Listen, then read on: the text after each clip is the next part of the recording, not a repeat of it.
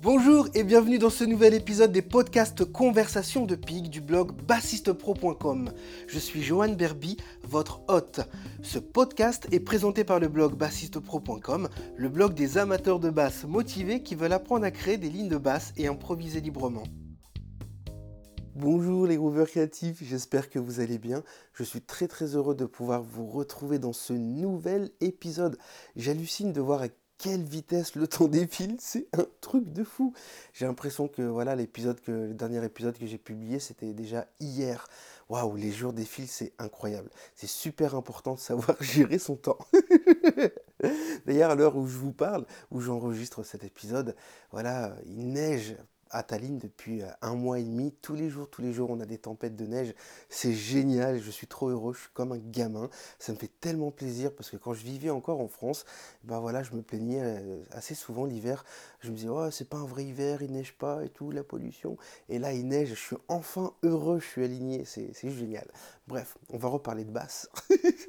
L'invité d'aujourd'hui, c'est un musicien extrêmement badass. voilà, c'est de la French Touch High Level Quality et je le pense vraiment, vraiment, c'est, il est super inspirant. Technique high level, groove high level, sensibilité, euh, sensibilité musicale high level aussi. Et j'ai eu la chance et le bonheur en plus de pouvoir apprendre la basse avec lui en masterclass. Alors si je dis pas de bêtises, je crois deux ou trois fois quand j'étais étudiant au CMA, donc euh, au Centre musical des musiques actuelles de Valenciennes dans le nord chez les Ch'tis. Et euh, j'ai tellement appris, voilà, il partageait un conseil, je me posais pas de questions, j'appliquais bêtement euh, comme une machine et je regrette pas d'avoir eu cette attitude parce que ça m'a été extrêmement utile. Et je le remercie euh, du fond du cœur pour sa générosité, sa gentillesse, sa simplicité.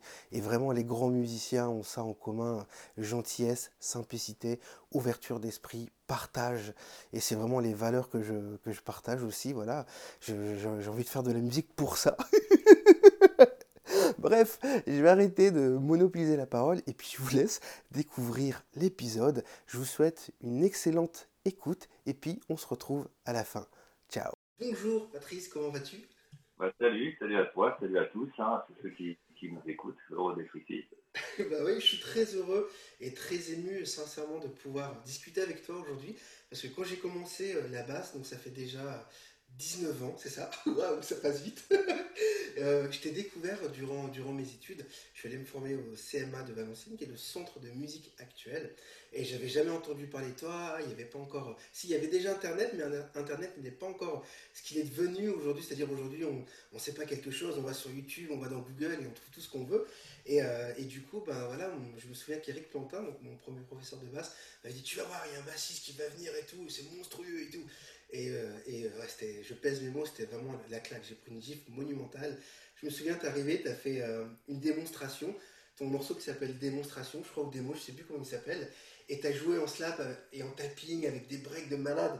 J'ai dit, c'est pas possible Et jusqu'à aujourd'hui, ça me marque. J'ai encore regardé ça hier soir avant de préparer l'émission. Je waouh, le, morceau n'a pas bougé, n'a pas vieilli. Parce que des fois, on pourrait se dire, ouais, j'étais dans l'époque, c'était l'époque, j'étais jeune, j'étais impressionné, mais encore aujourd'hui, ton morceau est toujours high level, ça envoie du lourd. Ah. Bravo. C'est pas fait exprès. j'ai du talent, j'ai pas fait exprès. non, c'est génial. J'adorerais qu'on puisse démarrer, euh, s'il te plaît, l'émission, que tu nous expliques ton, ton parcours, comment tu as, choisi la basse, euh, pourquoi la musique, euh, alors que tu aurais pu être restaurateur, par exemple, je sais pas. Non, mais c'est par passion. Hein. C'est vrai que c'est vrai que euh, déjà, pas je fonctionne beaucoup par, par passion, par envie. Hein. J'ai un, peu du mal avec tout, tout ce qui est contrainte. Moi, faut vraiment, faut vraiment me, me pousser quand, euh, quand je dois faire quelque chose que j'ai pas choisi. Et en fait, euh, c'est vrai que très tôt, je sais pas pourquoi, hein, j'ai eu un peu cette passion déjà pour la musique, pour l'écouter la musique. on va dire c'est assez tôt. Hein, déjà, j'ai des souvenirs de, de, de 8-9 ans où euh, j'avais un grand cousin qui écoutait des trucs un peu rockabilly, tout ça, euh, ou Stray Cat, euh, du Krabi Kavat, des trucs des années des 50, tout ça. Et puis, j'ai commencé à vraiment, vraiment écouter ça. Et puis, vers 11 ans, toute la période ACDC, avec les, groupes qu'on suivi, c'est vraiment quelque chose qui m'a marqué. Donc, mon adolescence, j'ai été très, très attiré par ça. Quand j'ouvrais les pochettes d'albums, c'était un petit peu, je voyais les, les, les photos à l'époque des vinyles où tu avais toutes les photos des mecs en tournée, les tourbus, les, les scènes, tout ça. C'est un truc qui me faisait rêver, j'avais envie de jouer, je trouvais pas l'instrument en fait. Mm. Euh, les premiers trucs qui me venaient en tête, c'était la guitare et la batterie parce que c'est ce qu'on connaît tous euh, euh, à cet âge-là euh, d'emblée. Et c'est bizarre en fait parce que je savais que je voulais faire d'un instrument, mais j'arrivais pas à trouver lequel. Et en fait, euh en, en, voyant d'autres groupes, des groupes locaux euh, jouer sur scène, c'est là que je me suis un petit peu rendu compte de la présence de la basse. Euh, et ça a commencé un peu euh, vers, vers, vers 15-16 ans, toi, vers 16 ans par là, j'ai commencé à, prendre conscience en fait de l'existence de cet instrument. Et, et, en fait, à 17 ans, j'ai commencé le truc, mais je crois que le jour où j'ai acheté la basse dans, un, dans un, une vieille basse d'occasion, quand j'ai commencé, le soir même, j'étais en train de bosser, je me suis plus jamais arrêté. C'est-à-dire que j'ai bosser comme un malade et tout de suite, je crois que le lendemain, je me suis dit, ouais, putain, mais c'est ça que je veux faire. Euh, c'est-à-dire que la basse, tout de, suite, le côté touché, le fait de jouer les cordes avec les doigts, euh, il y avait un, truc plus organique dans le son aussi, dans le son qui, vient du bas, qui vient de la terre. Il y avait un ressenti euh, direct, j'ai senti que c'était ça. Donc, tu vois, je suis pas du tout un bassiste qui est arrivé à la basse parce qu'il manquait un guitariste dans le groupe. Ou, euh, vraiment, cet instrument-là qui m'a fait qui m'a fait flasher. Je le précise parce que c'est quand même assez rare. Des fois, quand je raconte ça à des gars guitaristes qui sont là, bon, euh, euh, ah ouais, passionnés par la basse. Tu vois, les mecs sont un peu surpris. Tout. Et pour beaucoup de gens, quand t'es bassiste. C'est qu'on ne connaît pas, qu'on n'entend pas. Ouais, ouais. Et pour beaucoup de gens, euh, si t'es bassiste, c'est parce qu'on a été obligé à un moment donné. Pas et, pour ma part, ça a été vraiment une passion. Euh, tu vois, je pense aujourd'hui d'ailleurs que ce côté toucher les cordes, si j'avais fait de la guitare, d'ailleurs, ça aurait été peut-être plus de la guitare acoustique. Si j'avais dû faire de la batterie, ça aurait été peut-être plus des percussions. Euh, J'aime bien ce lien direct entre l'instrument et, et, les mains, tu vois. Plutôt que de passer par un médiator, par, un, par les baguettes ou euh, je ne sais quoi. Voilà, je pense qu'il y a ça dans le, le fait que ça, ça cet instrument m'est touché, tu vois. Donc euh, voilà, je suis arrivé euh, un peu euh, comme ça sur avec la basse. Et puis c'est comment dire, comme j'ai commencé à 17 ans, j'ai tout de suite été passionné, je bossais, je comptais mes heures de boulot tous les jours, j'ai tout de suite pris des cours. J'avais l'impression qu'il fallait un peu rattraper le temps perdu quand je voyais qu'il y avait des mecs qui avaient commencé des escapatoires, euh, c'est quoi. Moi, j'avais l'impression de me dire, bon, putain, c'est ça que je veux faire, mais j'arrive en retard peut-être, tu vois. Donc, je mis vraiment comme un dingue. Je, on peut dire que j'ai vraiment bossé, tu vois. J'ai vraiment travaillé à une époque où mes potes sortaient, euh, tout ça, les week-ends. Moi, j'étais chez moi avec mon métronome. Je bossais. Est-ce que me donnait mon prof à bosser plus euh, plus tous les trucs qui m'intéressaient? Je déchiffrais les weather reports, les. Ah, tu vois, ça m'a vraiment ouvert aussi euh, par rapport à la musique que j'écoutais à l'époque. J'étais vraiment euh, branché rock, hard rock. Et en fait, le fait de prendre des cours aussi, ça m'a m'a permis d'écouter euh, euh, des, enfin, ce que me faisait bosser mon, mon prof. Il était très jazz rock. Alors tous les tous les à l'époque Uzeb, euh, Pastor, euh, tous ces trucs-là, et même des titres plus funk. Ça m'a un petit peu. C'est là que j'ai un peu commencé à, élargir ma mes goûts musicaux et à piocher un peu un peu dans tout quoi. Donc voilà pour le parcours, ça a été un, un peu le, le, le, le départ, un peu, c'était comme ça. Et puis après, justement, par rapport à ces histoires de d'apprendre vite, euh, par rapport à l'âge auquel j'avais commencé, et eh ben, très vite, j'ai fait, euh, je me suis inscrit à Nancy euh, pour, pour faire une école de musique. Après, j'ai fait, je suis allé à Londres pour, pendant un an aussi, au Musicians Institute, pour faire encore une année d'études. Et puis, parallèlement à tout ça, c'est là que j'ai commencé à jouer en tant que professionnel avec mon premier groupe avec Christophe Godin, qui, habite euh, tout près de chez moi. On avait monté un trio dans lequel on a fait, euh, la première année, on a dû faire une centaine de dates dans les clubs. Alors, c'est des, des, reprises euh, rock, fusion, un peu de tout, mais c'était un peu ma première année de grosse expérience live, on peut dire. Donc voilà, c'est un petit peu comme ça le départ. Génial. Je peux continuer encore longtemps à voir jusqu'aujourd'hui. Ah bah, je t'en prie, on est là pour, pour converser. On écoute et on apprend. C'est vraiment passionnant. Je me souviens justement, un des conseils que tu avais euh, partagé et qui m'a marqué quand j'étais étudiant au CMA à l'ancienne. moi, j'étais beaucoup dans les trucs techniques parce que c'est ce qu'on dit, c'est ce qu'on nous enseignait en tout cas. Tu vois, je, j'ai pas un background avec une famille qui est dans la musique ou quoi que ce soit. J'ai vraiment appris sur le tas. Et du coup, bah, quand tu as tout le monde autour de toi qui dit Ouais, il faut que tu fasses de la technique, fais de la technique, fais de la technique, fais de la technique. Toi, t'es arrivé, t'as dit Tu sais. Alors, je sais plus. Et je vais, peut-être dire une bêtise, je sais plus très bien la phrase exacte, mais en gros, l'idée c'était Tu sais, le plus important avec cet instrument, c'est que tu grooves. Et tu m'avais parlé de Marcus Miller, ça m'avait marqué. Tu m'as dit Tu Marcus, quand il prend sa basse, même si c'est technique, tout ce qu'il fait, ça groove. Tu vois Et ça, pour moi, à l'époque, c'était vraiment genre Waouh mind blowing. Tu vois, quand tu as tout l'entourage qui dit non, il faut que tu déchires techniquement, privilégie d'avoir la technique, tu auras tout le temps pour, euh, pour être mature et groover. Et toi, tu arrives, tu viens casser cette règle-là. J'ai trouvé ça euh, génial en fait. Parce que du coup, euh, bah, après, dans, dans, dans, tout mon travail, ça a changé énormément de choses en fait, dans, dans l'approche. Tu vois, même d'accompagner, de, genre, ah oui, je dois développer. je dois développer plus le groove et pas, et pas juste l'aspect technique. Et c'est un des trucs que j'aime en fait aussi chez toi, en fait, dans ton jeu, c'est-à-dire que autant que Marcus, autant que n'importe quel autre grand bassiste, a une technique qui est phénoménale, mais c'est pas le premier truc qu'on perçoit en fait. Tu vois, hier soir, je regardais encore euh, des vidéos d'un live que tu avais fait avec euh, Patrick Ronda. Tu vois, j'écoute ta technique, j'ai je suis waouh, ok, je, l'entends, elle est là, mais c'est pas le premier truc qu'on voit.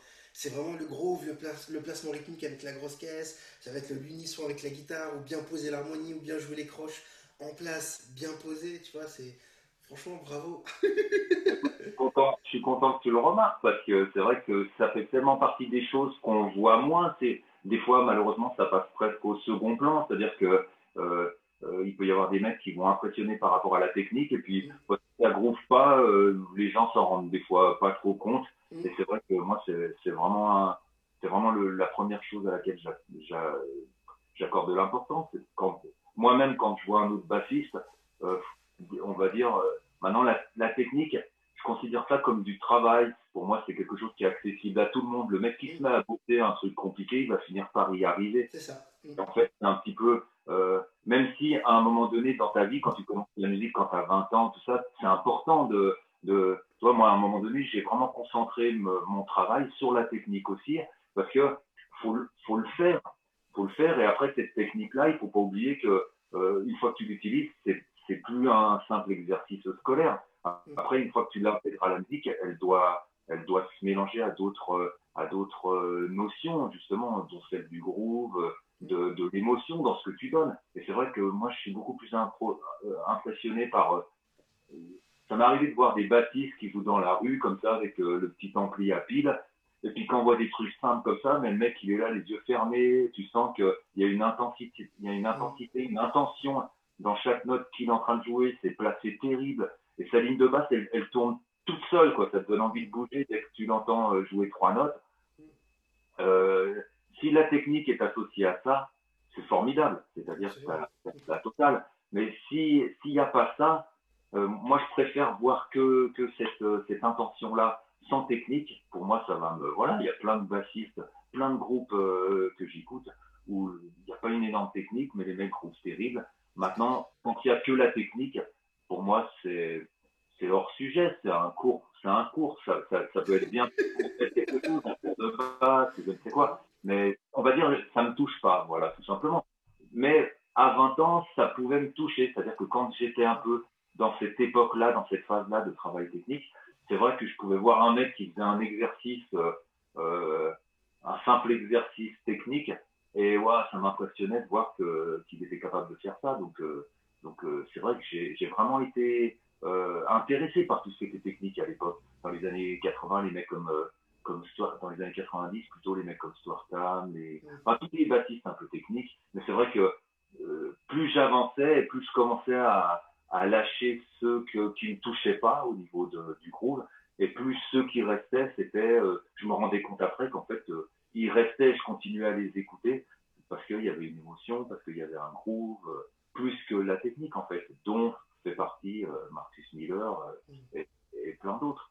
Mais c'est vrai que pour moi, je préfère voir un mec qui joue trois notes tout simplement avec quelque chose et tu ressens quelque chose plutôt que, que, juste un truc technique. Quoi. Même s'il faut passer par cette phase de travail quand on, quand on commence l'instrument, tu vois, pour, euh, mais faut pas s'en servir en tant que tel, c'est pas une priorité, pas, voilà, on peut très bien jouer sans ça, mais je dirais que de l'avoir, pour moi, c'était nécessaire pour pouvoir jouer ce que j'entendais. C'est-à-dire que moi, dans mon jeu, j'entendais des fois des trucs qui faisaient, euh, tu vois, des trucs des phrasés, oui, des phrasés comme ça, et j'étais là, je savais pas comment les jouer, j'entendais à la basse, j'entendais des plans dans, dans ma tête où, où les notes de basse se, se succédaient mais restaient. Et en fait, ça c'est le tapping qui m'a permis de, de, de faire ça, de, de, faire sonner trois notes en même temps et de faire des mélodies, des morceaux. Ouais, c'est euh, technique de tapping Donc pour moi, la, technique, elle doit être au service de la musique.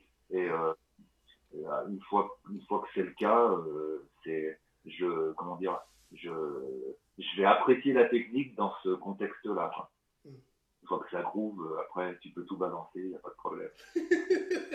Génial. Et du coup, en, parlant de, de Stuart Tam, est-ce que c'est encore un musicien que tu écoutes ou pas?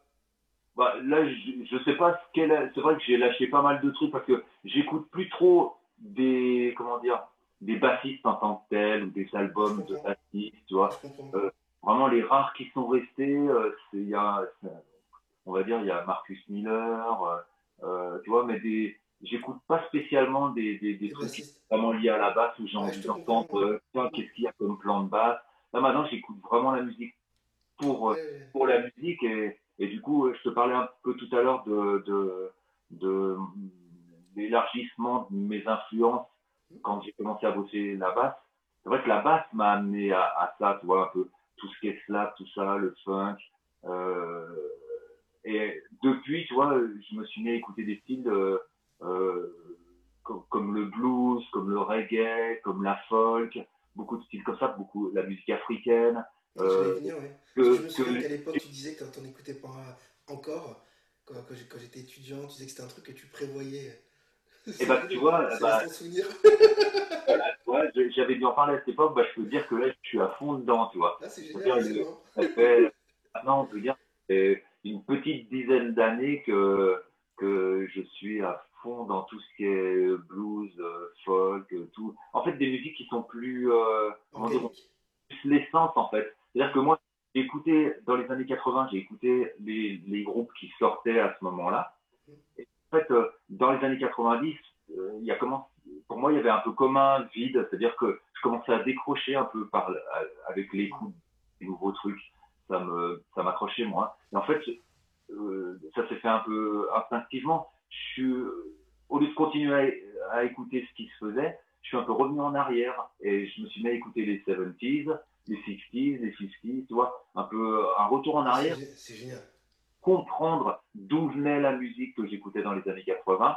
Mm. Et en fait, je suis un peu, euh, voilà, je suis revenu en arrière et j'en suis toujours là, hein, tu vois, avec des, j'écoute beaucoup, que ce soit un peu dans les, même dans le rock, je me suis mis à découvrir toutes les, les, les, les discographies de Janis Joplin, de Creedence, euh, tous ces vieux trucs, en descendant même euh, bien plus loin, mais aussi dans la soul avec les Otis Redding, euh, tout. Et, en fait, au niveau basse, j'hallucine toujours par des trucs simples, mais les mecs qui jouaient à cette époque-là, tu, tu, vois que les, les, albums, ils se faisaient pas, chacun reste chez soi et enregistre devant son écran. Tu sens, écoutes un album de cette époque-là, tu as l'impression d'être assis au milieu du local de répète. Et quand tu les Zeppelin au casque, t'entends les pains, quoi, des, des mecs musiciens énormes, mais t'entends des erreurs sur, euh, sur les albums, et en fait, tu te rends compte que 40 ans, 50 ans après, on pourra toujours les écouter, parce qu'il y aura toujours l'émotion de départ, en fait, qu'il y avait Alors que les grosses prods d'aujourd'hui, en général, tu les écoutes une fois, tu t'en prends plein la gueule, et puis en fait, après, euh, tu le ranges parce que tu as tout découvert. Il n'y a plus de. Et parce qu'en fait, il n'y a pas l'émotion qu'il y avait dans les productions de ces années-là. Mm. Donc, euh, donc non, je, plus sois à, je plus sois à 4000%. Parce que c'est vrai, c'est ce truc-là de quand tu écoutes les anciens enregistrements. Enfin, je sais pas, dis-moi si ça te fait ça toi aussi. Souvent, tu écoutes un truc, tu dis En fait, il y avait un tambourin dans ce morceau, mais je l'ai écouté au moins 4000 fois. Je n'avais jamais remarqué qu'il y avait un tambourin. exactement. Et tu écoutes tout les choses au fur et à mesure. Euh, non, c'est vrai, et je pense que ça fait partie de des, des, raisons pour lesquelles ça, ça reste aujourd'hui. C'est que maintenant, tu vois des, des, gosses dans les lycées qui écoutent, euh, qui écoutent ACDC ou Led Zeppelin ou des vieux trucs comme ça, parce que eux-mêmes, par les, par les nouveaux sortent, bah voilà, c'est comme tout ce qui est technique de toute façon. Tu es impressionné par la prod dans les trucs récents, mais comme tout ce qui est technique, ça a amené à être ridicule un jour. Tu vois, n'importe quel iPhone d'aujourd'hui, le dernier truc d'aujourd'hui, mm. sera ridicule dans quelques années.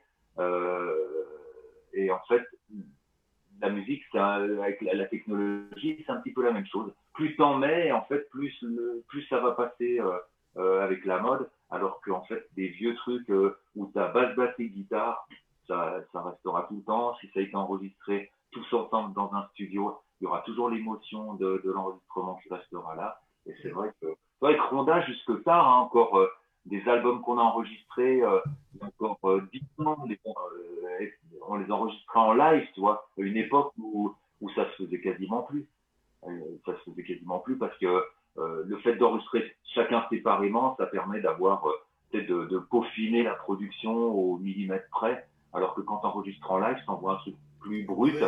Le batteur, il a fait la bonne prise, c'est la prise qu'on garde, et puis même s'il y a des petits trucs à côté, mais pendant que tu joues le morceau, tu es là avec les mecs, euh, on se regarde, on joue, il y a quelque chose qui reste de ça, quoi. Et c'est vrai que c'est quelque chose que j'ai apprécié de pouvoir euh, euh, vivre quand même cette époque d'enregistrement live, tu vois.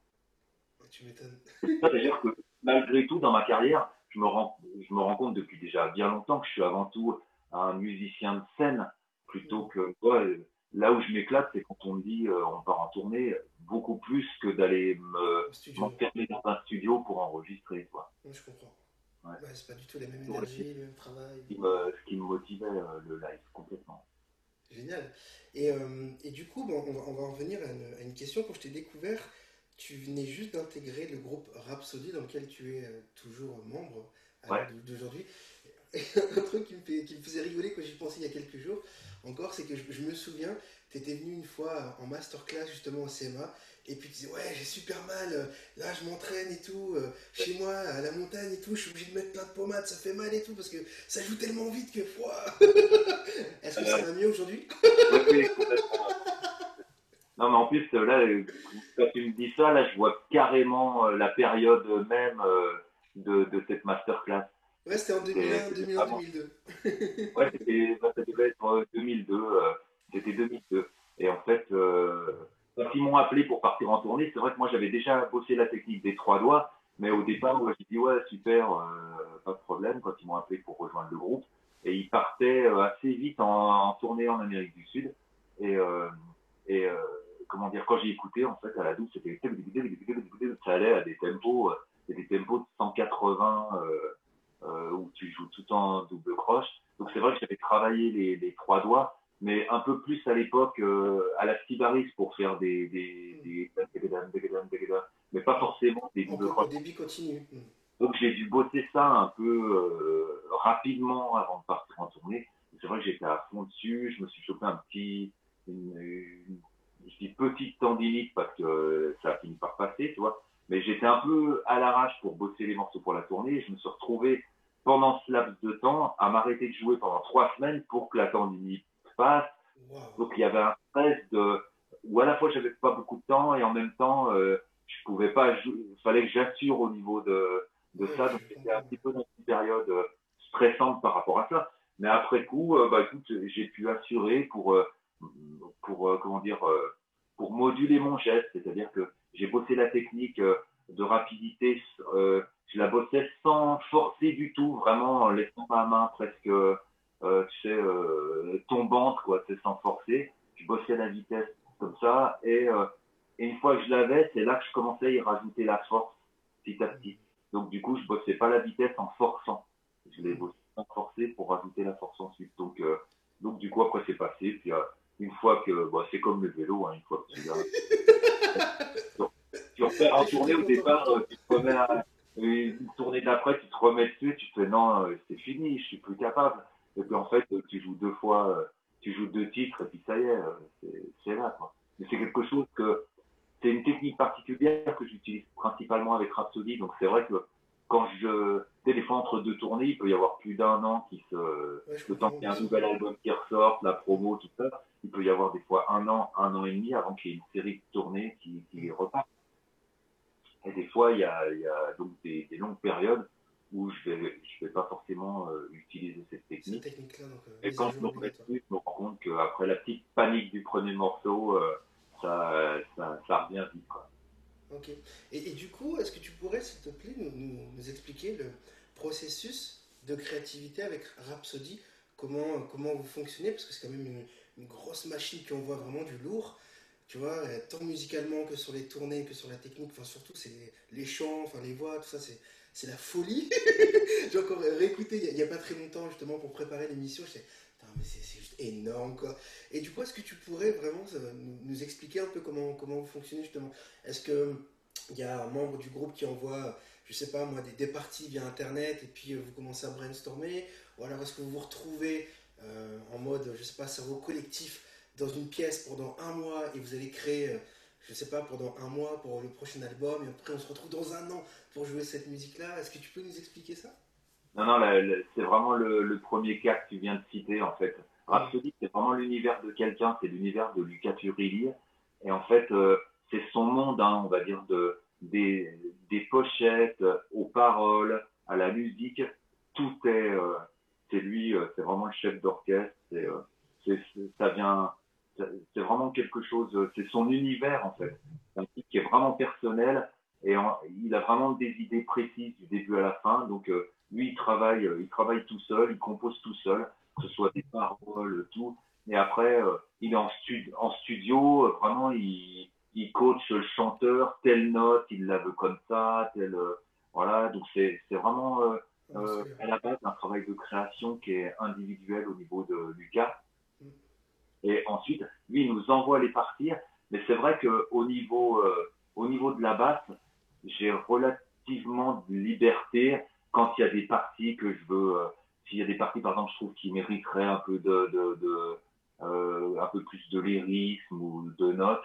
Euh, j'ai jamais, voilà, dans les modifications que j'ai faites, il est jamais venu me dire, ah tiens, là t'as changé ça, ça, ça le fait pas, tu vois, parce que je le fais vraiment toujours dans un esprit euh, euh, musicalité. lié à la musicalité, tu vois, des morceaux pas. Euh, il, il, sait que c'est pas, que je vais pas le faire pour me mettre en valeur sur une partie, alors que ce serait pas, ce serait pas de bon goût, parce que en plus, j'ai toujours eu dans les différents groupes avec lesquels j'ai tourné, que ce soit avec Ronda ou Rhapsody, j'ai toujours eu ma place avec un solo de basse à chaque tournée. Je prépare un nouveau solo de basse, euh, toi, qui est différent à chaque fois. Donc, j'ai toute la place pour m'exprimer. Et franchement, même si je l'avais pas, c'est pas vraiment une frustration que j'aurais.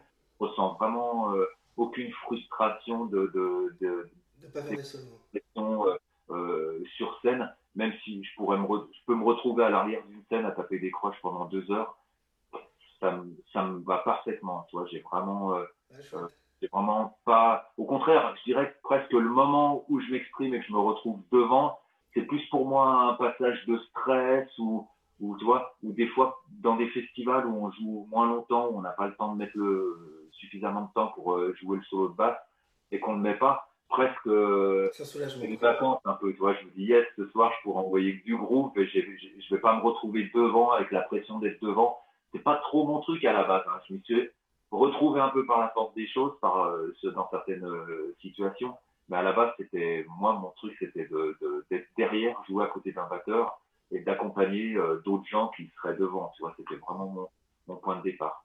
Voilà. Donc pour en revenir à la composition, donc c'est vraiment Lucas qui le fait. Et je dirais qu'à 90%, les lignes de basse ressemblent à celles qu'il avait qu'il avait composées. Et après, voilà, sur on va dire sur 10% des parties, je je je mets mon, mon, grain de sel parce que je. ta créativité, ta sensibilité. Là, voilà. voilà. Et quelles nouvelles choses que tu écoutes en plus en ce moment, tes influences? Ouais, ouais, complètement. Complètement. C'est vrai que euh, j'aime bien ce mélange-là, un peu de tout ce que j'écoute, l'intégrer dans, des, dans, des, dans, dans ce que je joue, en fait.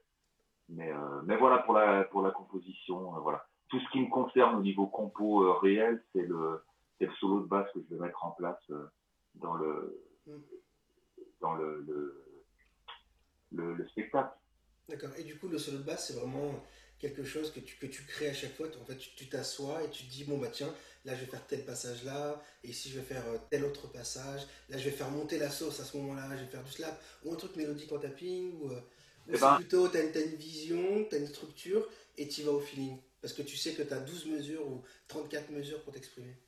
En fait, euh, il y a eu plusieurs cas de figure. Tu vois, les solos de basse que je faisais avec Patrick je, euh, c'était un peu dans l'esprit de ce que la démo que tu avais entendue, tu vois, euh, euh, ce que tu avais entendu, ça devait être Train Avenue.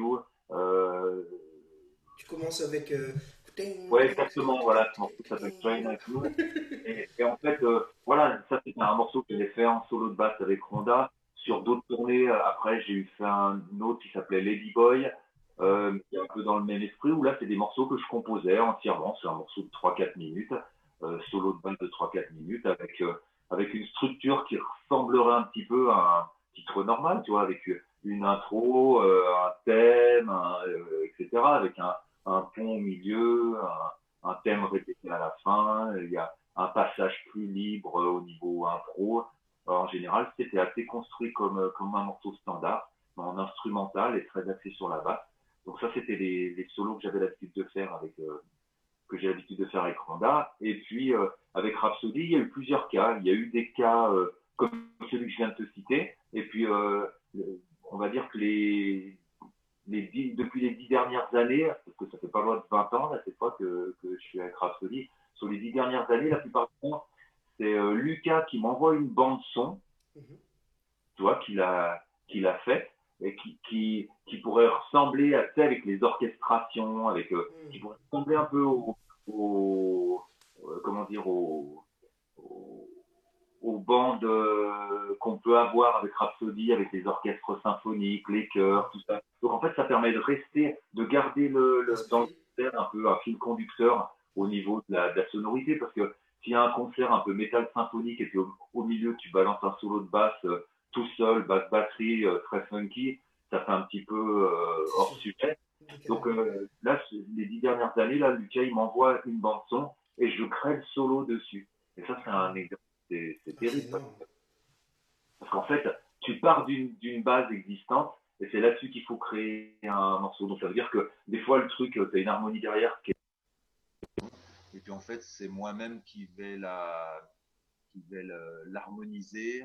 Euh, donc en fait, tu dois tout réharmoniser, faire en sorte que ça commence lentement et puis que ça monte, que Ouais. vers le milieu, il y a euh, ou vers la fin, qu'il y a un moment un peu où ça, où ça explose quoi. Enfin, faut faire monter le. Il y a- il y a une création qui est, qui est intéressante euh, à ce niveau-là. 100%. Voilà, j'ai mon, mon haut-parleur là, qui se remet en route, je sais pas pourquoi. Il n'y a pas de souci. c'est calme. Et euh, donc, euh, du coup, voilà, ça fait, ça fait créer des choses et j'aime bien aussi me mettre sur le. euh, rentrer dans l'univers de- des gens avec qui je travaille. C'est-à-dire qu'avec Lucas, lui, il m'envoie une bande-son qu'il qui, qui crée comme ce qu'il a l'habitude de, de, créer. Donc, euh, il y a cet univers-là avec les, les, les chœurs, les cordes, tous le- les orchestres symphoniques qu'il peut y avoir derrière. Et, ça m'est arrivé, par exemple, qu'il m'envoie une bande, elle est en. Qu'est-ce qu'il m'avait envoyé sur un solo Je crois que c'est l'avant-dernier. Euh, C'était en Do dièse mineur harmonique, par exemple. Tu vois Et tu te retrouves à faire un solo là-dessus, alors qu'en général, un solo, on le bâtit tout le temps sur du Mi, du La, du Toi, un peu pour avoir les cordes à vide. Et là, en fait, il m'envoie une bande euh, en Do dièse mineur harmonique et il a fallu que je fasse un solo avec ça. Donc, en fait, il y a tout un tas de challenges. Au départ, tu écoutes ça, tu te dis non, non, c'est pas possible. faut que je l'appelle, que je lui dise qu'il m'envoie autre chose et tout. Et en fait, tu crées le truc, ça te pousse, ça te donne des contraintes et ça te fait sortir un petit peu de tes habitudes. Et ça, c'est ce qui me plaît pour, euh, dans le fait de, de, de jouer avec différents groupes. C'est des univers différents et en fait, tu, tu, tu, tu tournes jamais en rond avec tes habitudes. Par exemple, un solo de basse, tout de suite, je partirais d'instinct en, en mi, et ben là, voilà, ça te fait travailler autre chose. Et en fait, tu découvres que, que, qu'il y a, y a plein de possibilités euh, faisables dans cette tonalité, mais que tu n'aurais jamais été chercher de toi-même si on ne te les avait pas imposées. Ouais, ouais, donc voilà, c'est c'est une, c'est un procédé qui, qui me plaît beaucoup aussi euh, au niveau créatif. Tu m'étonnes. Et, euh, et du coup, quand tu, quand tu crées un solo comme ça, euh, est-ce que tu fais partie des, des bassistes qui vont aller s'inspirer d'autres bassistes, même si j'ai déjà la réponse par rapport à ce que tu as dit tout à l'heure, ou alors est-ce que tu vas les puiser dans d'autres dans, instruments, justement la percussion, ou chez des pianistes, ou chez des chanteurs, ou est-ce que tu vas t'inspirer des, du, chanteur justement de, de Rhapsody, tu vas essayer de mettre des, des, des, moments mélodiques qui ressemblent à sa manière de phraser pour que tout soit congruent dedans, ou, rien à voir, tu, tu, mets vraiment ta patte, tu vas mettre des influences africaines, indiennes, je sais pas ce que tu veux. C'est vrai que là aujourd'hui, je dirais que les influences que j'ai, elles, datent pour beaucoup, tu les influences de bassiste, elles datent de, il y a quand même euh, quelques années. Et là maintenant, c'est vraiment la musique euh, au sens large que, j'écoute. Et quand je fais un solo, c'est vrai que j'ai l'impression d'avoir déjà, euh, tu vois, un peu comme une éponge, euh, pris un peu toutes les influences, beaucoup d'influences autour de moi, que ce soit au niveau des, bassistes ou au niveau des différents styles musicaux. Et quand je fais un solo de basse, maintenant, je n'essaie pas de faire du rhapsody maintenant. Il y a la bande son derrière. Euh, quand je fais un solo de basse, je me dis, euh, bah, c'est mon moment. Maintenant, je fais, ça, ça vient de moi. Et donc, non, j'essaye pas trop de j'essaye pas trop de, de, de, coller euh, au reste de la musique de Rhapsody parce que finalement t'es dans l'esprit il y a la musique euh, la bande sur laquelle je prépare le solo. Ça se fait un peu tout seul mais avant tout euh, ce que je veux faire écouter aux gars c'est un morceau de basse. Et surtout c'est un public parce que il y a un truc aussi qui est important c'est que c'est pas pareil de tu fais un solo de basse devant un si je fais un concert en solo par exemple et qu'il y a beaucoup de bassistes qui viennent me voir faire un solo de basse devant eux c'est pas la même chose que faire un solo de basse avec le public de Rhapsody c'est un public pour la plupart il y en a plein qui découvrent la basse qui savaient même pas que la basse pouvait jouer sans médiator euh, qui euh, donc c'est un public euh, comment dire pour moi ce qui est intéressant c'est de c'est que ils ressortent et il y en a beaucoup qui me disent à la fin, putain, mais je savais pas qu'on pouvait faire tout ça avec une basse. En fait, moi, c'est ça qui m'intéresse. Je veux faire mon truc, et s'il y a ça comme, euh, comme, euh, comme réaction, pour moi, c'est formidable, parce que j'ai l'impression de faire découvrir euh, la basse à des gens qui, qui, qui avaient jamais, pour eux, cet instrument, c'était un truc nécessaire, mais qu'ils n'entendent pas forcément. Et là, du coup, ils l'entendent, et bien souvent, ils me disent, depuis que je t'ai vu en tournée, maintenant, chaque fois que je vais, faire, je vais à un concert, j'écoute la basse. Avant, je le faisais pas. Ouais, donc, euh, pour moi, Rentrer dans la secte Non, mais pour moi, euh, ça, ça, peut pas être mieux qu'on me dise ça, tu. Si je fais découvrir la basse à des gens, euh, voilà, par ce biais-là, je trouve ça formidable. Et en même temps, ça permet dans le, pendant le concert de, de créer des nuances, parce qu'un concert, c'est comme, c'est comme un morceau. Il faut qu'il y ait des, nuances. Dans un concert, tu dois avoir une intro, un développement, une fin, euh, dans, le concert lui-même. Le fait de mettre euh, un solo de batterie un solo de basse dans un concert, ça permet aussi de créer des nuances, d'envoyer d'autres sonorités, d'autres rythmes. Donc le but, c'est un petit peu de casser le, le fil conducteur aussi euh, dans un, ça dans un, solo de basse, pour créer un peu euh, un autre son à ce moment-là. Donc c'est intéressant. Ouais. Hmm. Et est-ce que tu t'imagines, du coup, euh, je ne sais pas si c'est déjà le cas, tu, tu me diras, est-ce que tu t'imagines euh, un jour produire des groupes. Par exemple, si demain je veux lancer mon groupe de, de métal, de hardcore ou de, je sais pas, Meshuga 2, j'en sais rien. est-ce que, est que tu fais ça ou est-ce que tu prévois un moment donné dans ta carrière de, de, de, devenir producer, je sais pas, pas forcément producteur dans le sens je, je, je finance l'album, mais plutôt de la direction artistique, musicale, conseiller, ah tu devrais plutôt prendre tel batteur pour telle raison, ah tiens là, là tel arrangement, j'imaginerais plutôt que ton jeu de basse ou ton jeu de guitare serait plus orienté vers ça et ça. Bah, ouais, complètement, mais en fait, euh, c'est pas vraiment quelque chose qui me, qui, qui me passionne. C'est-à-dire que c'est quelque chose qui, qui m'intéresse beaucoup, toi, dans le cadre des masterclass, quand il y a des ateliers, des trucs comme ça. Donc, conseiller les gars sur euh, la manière dont euh, euh comment ça pourrait sonner mieux, tout ça. Mais après, non, au niveau, euh, au niveau business, musical, non, non, c'est pas quelque chose. Euh, je me vois, au niveau musical, je me vois plus finir dans les clubs autour de chez moi à jouer du blues, tu vois, j'ai aucun problème avec ça. que, que dans le business. Déjà qu'un peu le côté business musical, c'est toujours quelque chose que j'ai un peu fui dans ma vie. C'est-à-dire que quand j'ai, j'ai pas de groupe en mon nom où je suis en contact directement avec les maisons de disques, avec les, c'est pas un monde qui me, Non, euh, pas, c'est pas très me passionne. Moi, j'aime bien jouer, j'aime bien monter sur scène, euh, prendre mon instrument et jouer. En fait, c'est jouer qui m'intéresse.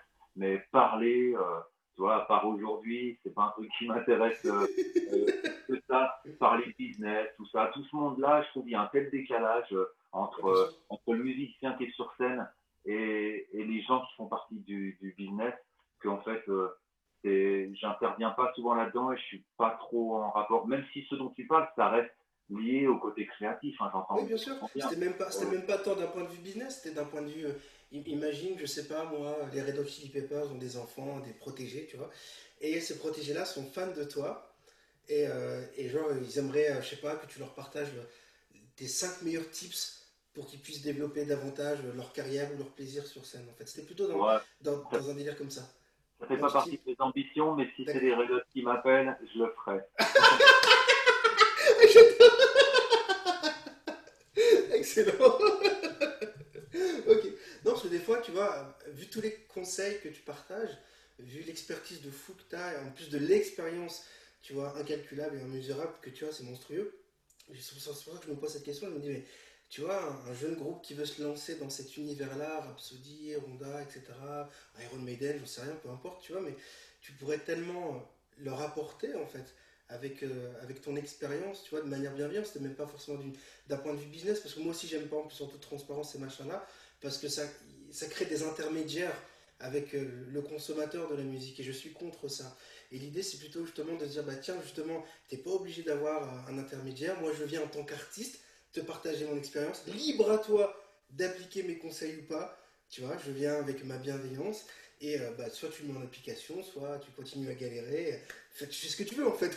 Ah, non, mais c'est vrai que ce serait quelque chose d'intéressant, hein, c'est vrai. Mais bon, jusqu'à maintenant, en tout cas, c'est j'ai pas fait la j'ai pas fait la démarche.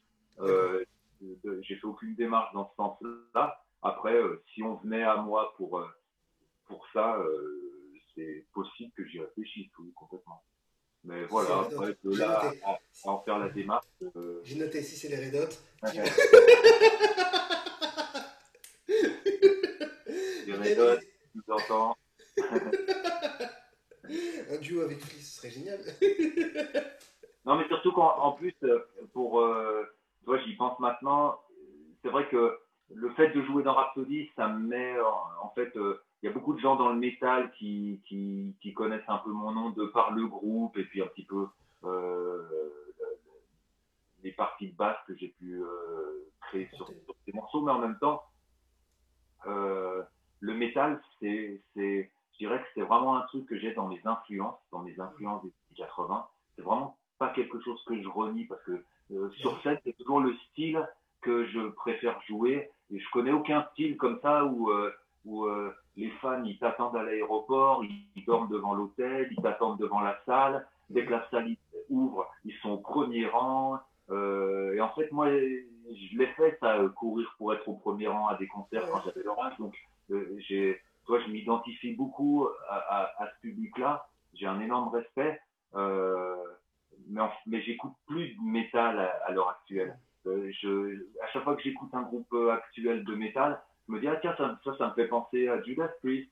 Ah bah tiens là, ça a un petit côté euh, Maiden ou euh, mais en fait je le je le réfère toujours à quelque chose que j'ai écouté dans les années 80 et et en fait bah voilà après les directions d'écoute que j'ai prises aujourd'hui sont plus blues comme je te le disais d'autres d'autres styles musicaux et je je je sais pas si euh, si comme ça de, de moi-même aujourd'hui je me dis- je me dirais bon allez tiens j'aimerais euh, j'aimerais réarranger euh, l'album de un album de métal et pourtant c'est vrai que quand j'écoute quand on me fait écouter certains trucs je me dis oulala euh, il y aurait du boulot à faire Oui. là sur certains trucs parce que c'est vrai que comme le métal c'est il y a beaucoup d'in- d'informations sonores c'est pas évident. Tu parlais de Rhapsody tout à l'heure, comment ça sonnait. Et tu vois que Rhapsody, c'est vraiment un cas, euh, un bon exemple pour ça, d'envoyer autant d'informations. Tu vois, il y a les basses batteries, deux guitares, euh, le, le chant, tu as le euh, clavier, orchestre symphonique, des chœurs. Tu vois, toutes ces informations-là, les envoyer à avoir un truc où quand tu l'écoutes, t'entends tout. c'est vrai qu'au niveau production, il y a des groupes avec deux guitares, basse, batterie, clavier, c'est le fouillis. Et, donc, donc c'est vrai que des fois, il y a des groupes avec peu de choses comme ça. Tu te dis, oula, mais là, il faudrait qu'ils fassent ça, qu'ils fassent ça pour que leur musique prenne de la valeur. Donc c'est vrai que sur, euh, sur pas mal de groupes, il y aurait euh, cette réflexion, ce genre de réflexion à faire. Mais écoute, à voir, à suivre. je contacte les Red Hot et je reviens vers toi. du coup, c'est quoi tes, tes, prochains projets euh, après le Covid? Parce que j'imagine que là, je sais pas, est-ce que tu, tu es bloqué ou tu, arrives quand même à avoir tes concerts qui sont pas annulés? Comment ça se passe? Bah, Écoute, là actuellement, moi depuis, depuis toujours, en fait, j'ai toujours fonctionné avec, euh, comment dire, en étant assez présent sur, euh, sur la scène locale. J'ai des, là, euh, vers chez moi, enfin, vers chez moi, on est quand même entre, entre Lyon, Annecy, Chambéry. On a un tribut à CDC, tu vois, qui tourne pas mal. J'ai aussi des petits groupes de, de soul, où on fait aussi des reprises, Otis Redding, Aretha Franklin, souvent on sert un petit peu du prétexte de l'art pour prise, où on part sur le morceau, et puis euh, d'un soir à l'autre, le morceau il peut durer euh, deux minutes comme euh, huit minutes, selon l'inspiration du moment, avec pas mal d'impro au milieu, et puis à la fin on revient sur le refrain pour clore le, pour clore le morceau, et donc tu vois souvent c'est un prétexte à, l'impro et donner une sorte de petite structure des, trucs, mais en fait depuis le Covid, là, bah, les trucs locaux, ça reprend un peu. Euh, ce qui est surtout bloqué, c'est un peu les grosses tournées actuellement. Enfin, même si, enfin, pas que, mais pas uniquement, mais c'est principalement les, gros trucs. Donc, avec Rhapsody, du coup, on, on a repoussé une tournée. Donc, euh, en fait, pendant le confinement, nous, on était en Amérique du Sud à, à commencer une tournée euh, au Mexique. Et après deux dates, tout le reste s'est annulé. Et donc, on est rentré euh, chez nous. Et, et, là, on repousse la tournée sur euh, juin prochain. Donc pour l'instant, les, les, projets avec Rhapsody, c'est principalement euh, le, le, report des tournées. Et puis en ce qui concerne les autres groupes, c'est pareil. La plupart des dates sont, sont repoussées pour l'année prochaine. Donc en fait, 2021, je crois que à moins qu'il y ait, tu vois, si, si les choses s'arrangent petit à petit au niveau, au niveau du Covid de 2021, ça devrait, ça devrait être une, une belle année avec les choses repoussées, plus les nouveaux plans qui arrivent ça devrait être assez, euh, assez chargé. Quoi. Donc, euh, donc voilà, j'ai confiance en l'avenir et je suis sur les rails. avancer.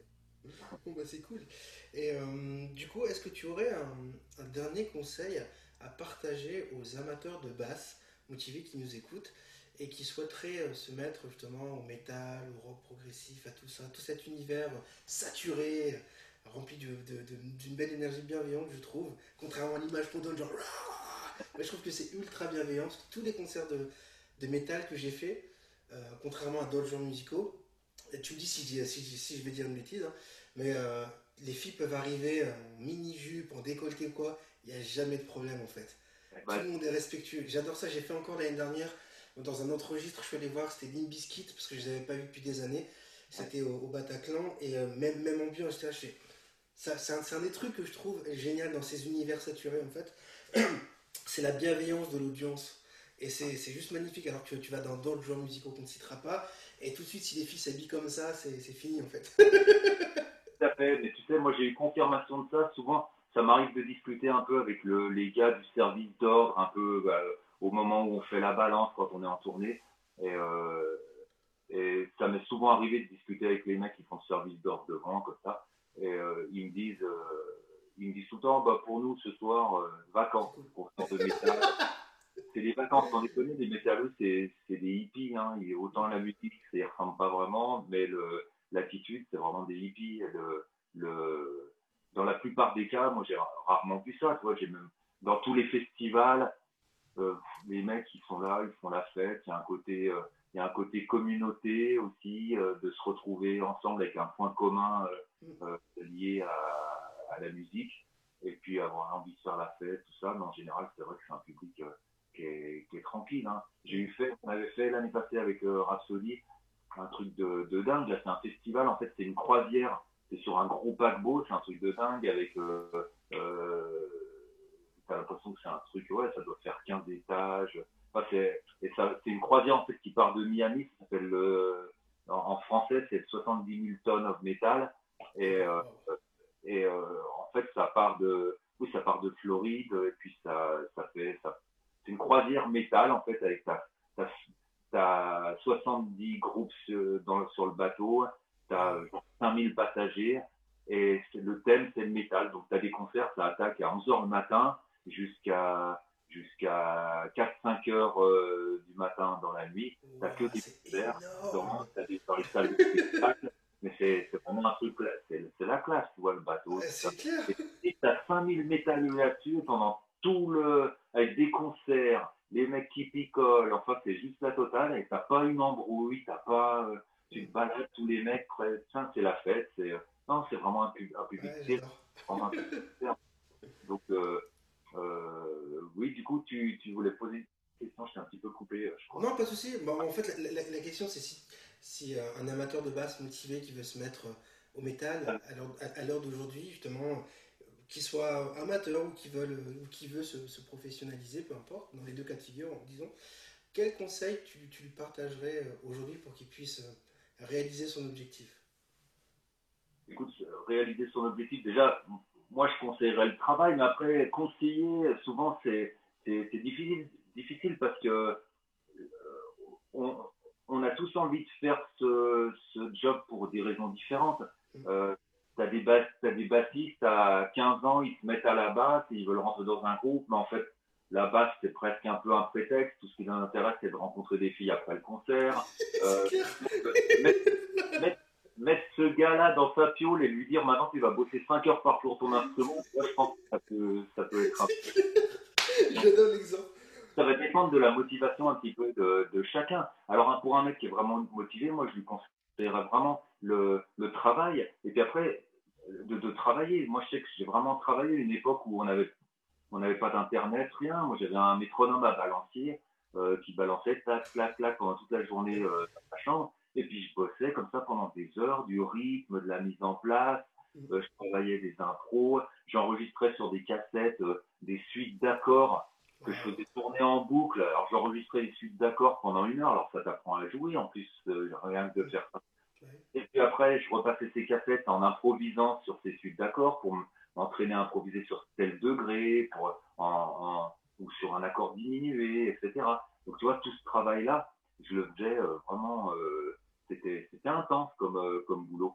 Et après, parallèlement à la technique, et puis après, bah, le fait de faire des lignes, des enregistrer. Moi, je travaillais beaucoup avec, je travaillais beaucoup avec le, une loop, un looper, tu vois, qui me permet d'enregistrer les trucs. Et bien souvent, quand j'enregistre un truc, je vais je vais vraiment l'enregistrer au moment où je, où je sens que je suis bien, que tout tourne bien, qu'il n'y a plus une note que tu peux enlever. Toi, j'avais fait des petites séquences comme ça que j'avais appelées euh, jingle bass.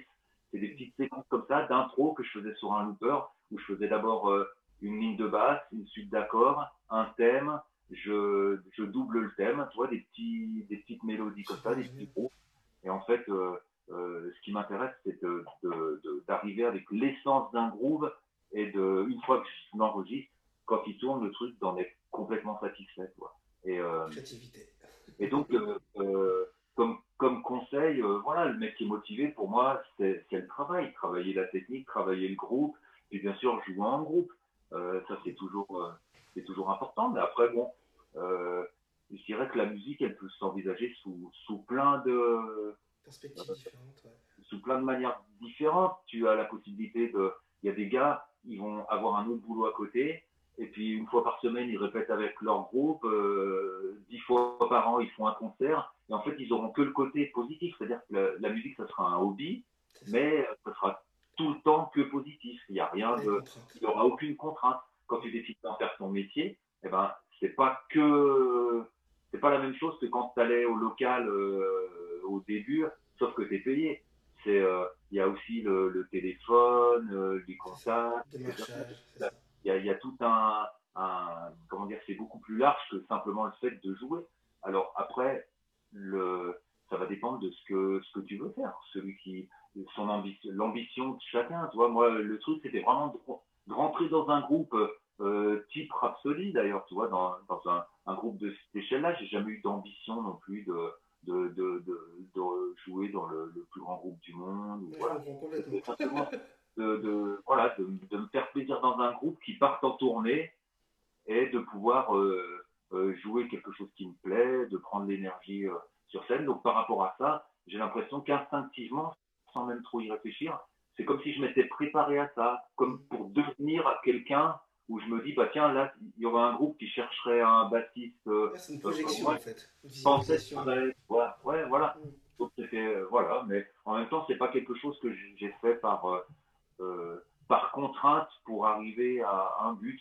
C'est quelque chose qui s'est fait naturellement. Quand je le matin, ce que j'avais envie de faire, c'était de mettre le métronome en marche, d'attraper la basse et de bosser. ça s'est fait tout seul, en fait. Donc voilà, je dirais que pour les, pour les, pour les bassistes, bah, c'est un petit peu de, comment dire, de, de mettre euh, des choses en place par rapport à. Un peu de discipline et de rigueur. Ouais, voilà. Et puis, euh, et puis, de se, puis de se faire, de rencontrer des gens, d'aller, si dans leur ville il y a des jams, d'aller y faire un tour. C'est là qu'on rencontre les gens. C'est là qu'on. Presque, c'est là qu'on apprend à jouer, parce que quand on est tout seul dans sa chambre, c'est un peu comme à l'école. Mais quand on sort de l'école et qu'on démarre dans la vie, on a l'impression qu'on n'a jamais été à l'école. On ne sait pas remplir un chèque, on ne sait rien faire de la vie pratique. Et, en fait, c'est la, vie tous les jours qui va nous apprendre à, vivre, du coup. Et eh ben, c'est pareil, la, musique, quand tu la travailles chez toi, c'est un peu comme à l'école, mais le fait d'aller dans le bain à un moment donné, d'aller de, faire de la scène ou d'aller faire euh, des jams, c'est un peu là que tu mets en, en pratique les choses et c'est là qu'on apprend réellement à jouer euh, pour moi. Donc ça, c'est aussi quelque chose d'important de rencontrer les autres musiciens. C'est la musique avant c'est ça, c'est s'exprimer, mais c'est aussi les rencontres, et en live, c'est avant tout, avant tout ça. Mais bon, après, il peut y avoir aussi des gars où leur but c'est de jouer chez eux, d'enregistrer des trucs, c'est ça qui les intéresse. Mm. Et, moi, je te donne un petit exemple par rapport à ça. Je sais que Lucas, à une époque, au départ de Rhapsody, euh, il n'avait pas trop l'expérience des, tournées quand il a commencé euh, les, les, premières tournées. Au départ, les tournées, c'était un petit peu euh, contraignant pour lui. Il se serait plus vu à écrire des albums, à être un peu chef d'orchestre dans le studio. Mais après, une fois que les gars partent en tournée, lui, s'il avait pu rester chez lui, il l'aurait fait. Alors que maintenant, il a une, pour, voilà, pour aller au bout des choses, là maintenant, il va partir en tournée également. Il a pris goût.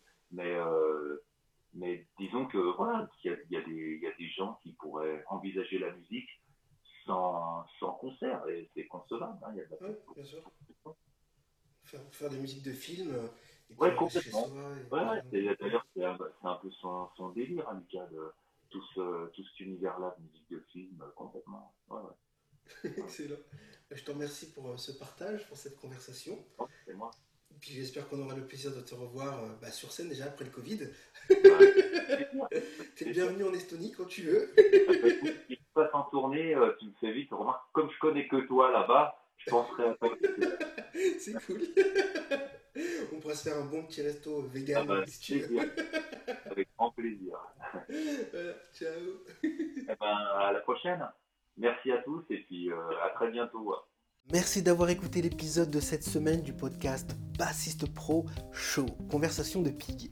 Si les informations de nos conversations et entretiens hebdomadaires vous ont aidé à la basse, eh rendez-vous sur iTunes, abonnez-vous à l'émission et s'il vous plaît, laissez-nous un avis honnête.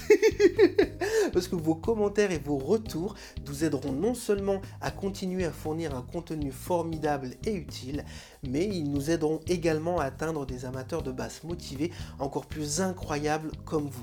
Et en plus, eh bien, je pourrai lire vos commentaires dans un prochain épisode pour vous remercier chaleureusement de vive voix. D'ailleurs, voici un commentaire qui a été publié lors du précédent épisode d'Abdallah Saïd qui dit Ah, enfin le retour des interviews de Pig. Encore une fois, super invité que je ne connaissais pas. J'ai beaucoup apprécié comme toujours. Je trouve cela toujours très intéressant de connaître le parcours d'un musicien pro qui fait ce type de carrière sur un pari avec son colloque dingue. Merci Johan de nous partager tout ça. À très vite du coup. Eh bien, je te remercie sincèrement du fond du cœur, Saïd comme toujours, de venir commenter, de venir participer. C'est vrai que les épisodes, bah, ça sert à ça. Hein. Encore une fois, c'est du partage, c'est de l'amour, et on est là pour notre passion commune, le plaisir avec la basse. Voilà, l'épisode est terminé. Je vous remercie du fond du cœur d'avoir écouté ce nouvel épisode de Conversation Pig. Donc, on se donne rendez-vous sur le blog bassistepro.com ou encore dans l'université Groove Lac Pig pour ceux qui sont inscrits dans l'université Groove Lac Pig. Et d'ici là, bonne écoute, bon groove et ouh, groove like a pig.